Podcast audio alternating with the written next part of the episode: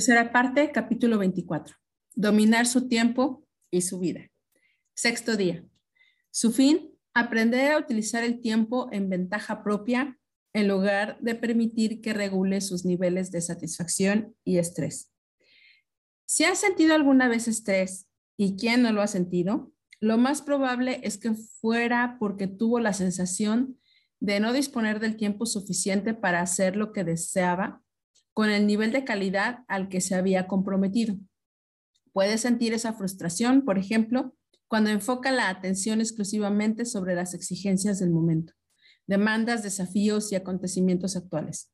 En ese estado estresado y sobrecargado, su efectividad disminuye rápidamente.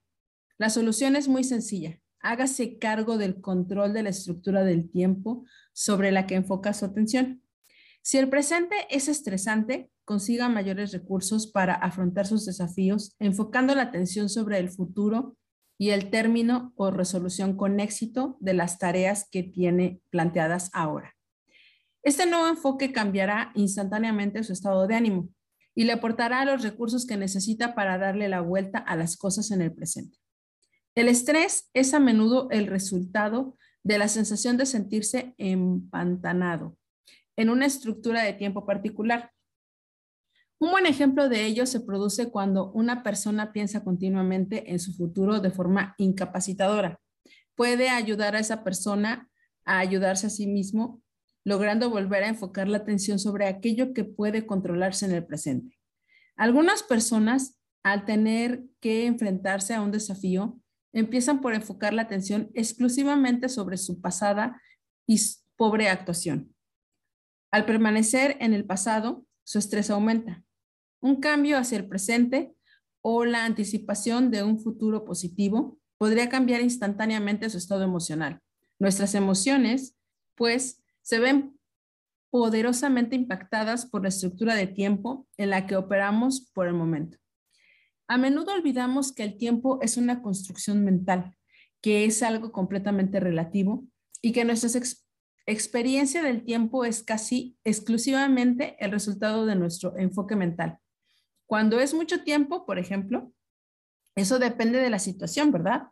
Permanecer en una cola durante más de 10 minutos puede parecer una eternidad, mientras que una hora haciendo el amor puede transcurrir muy rápidamente. Nuestras creencias también filtran nuestra percepción del tiempo.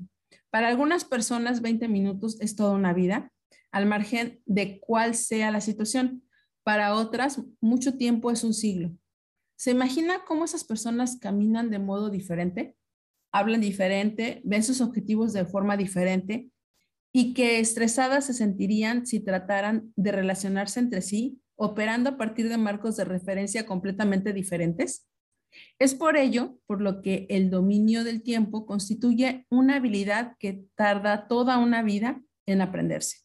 La habilidad para reflexionar su experiencia del tiempo es la habilidad para configurar su experiencia de la vida. Para los ejercicios de hoy, revisemos brevemente y apliquemos tres consejos capaces de ahorrar tiempo. Uno, la habilidad para distorsionar el tiempo.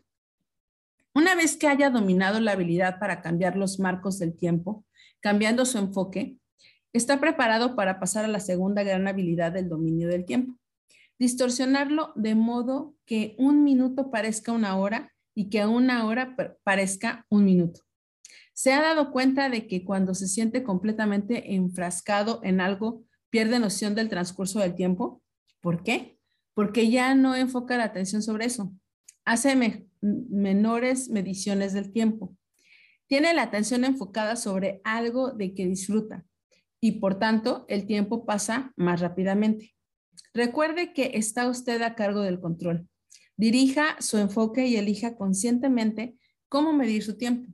Si no hace más que para comprobar continuamente la hora del reloj, el tiempo parecerá arrastrarse con lentitud.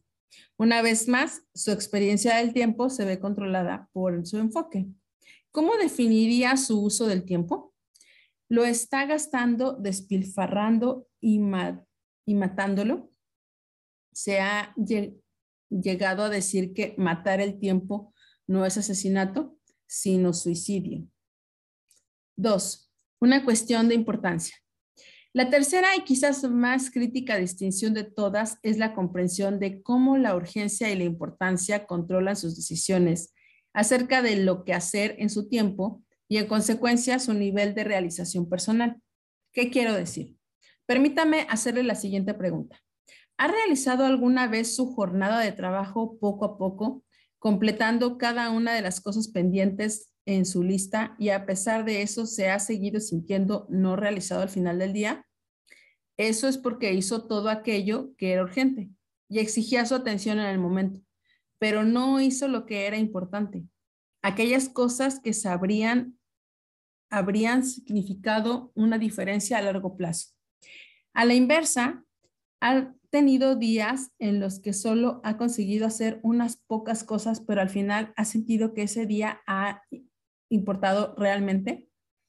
Esos son los días en los que ha enfocado la atención sobre lo que es importante, antes que sobre aquello que necesitaba urgentemente de su atención. La urgencia parece controlar nuestras vidas. El teléfono suena y estamos haciendo algo importante, pero tenemos que contestar. Después de todo, ¿y si nos perdiéramos algo importante por no contestarlo? Ese es un ejemplo clásico del manejo de lo que es urgente. Podía uno perderse una conversación telefónica con un supervisor computarizado.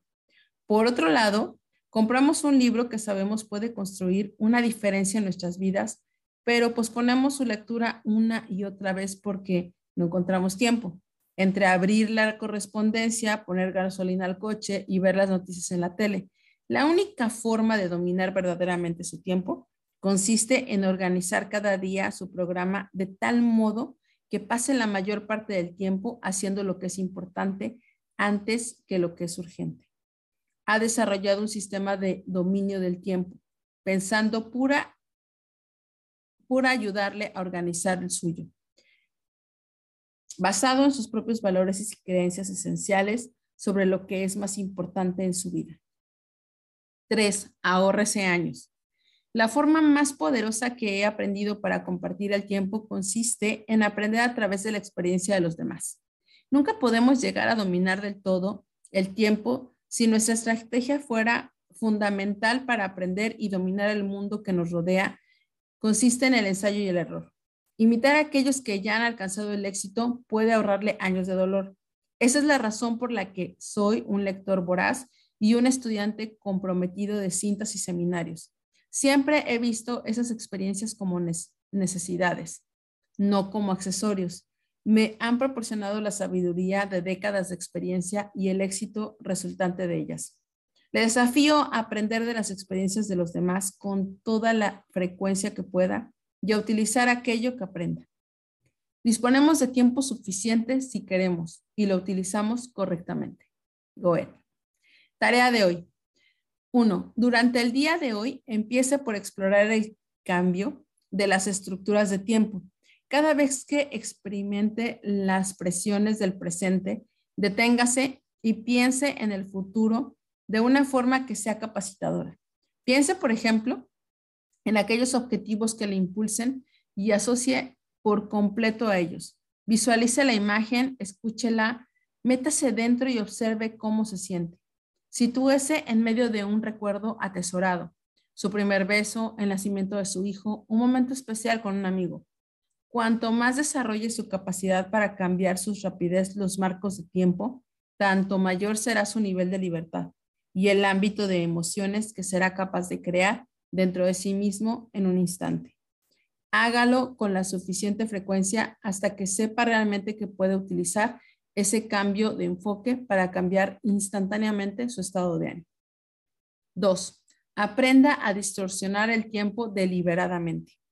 Para algo que parezca durar normalmente un largo periodo de tiempo, añada otro componente que no solo acelere su percepción del tiempo, sino que le permita también realizar dos cosas al mismo tiempo. Por ejemplo, cuando estoy corriendo me coloco un par de auriculares y escucho mi música favorita o veo las noticias en la tele y hago mis llamadas telefónicas al mismo tiempo que practico ejercicio en mi mecanismo de cinta sin fin.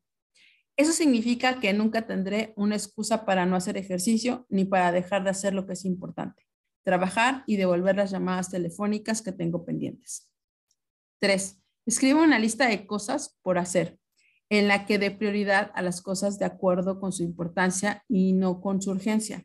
En lugar de anotar millones de cosas para hacer y sentirse un fracasado al final del día, enfoque la atención sobre lo que sea más importante realizar para usted.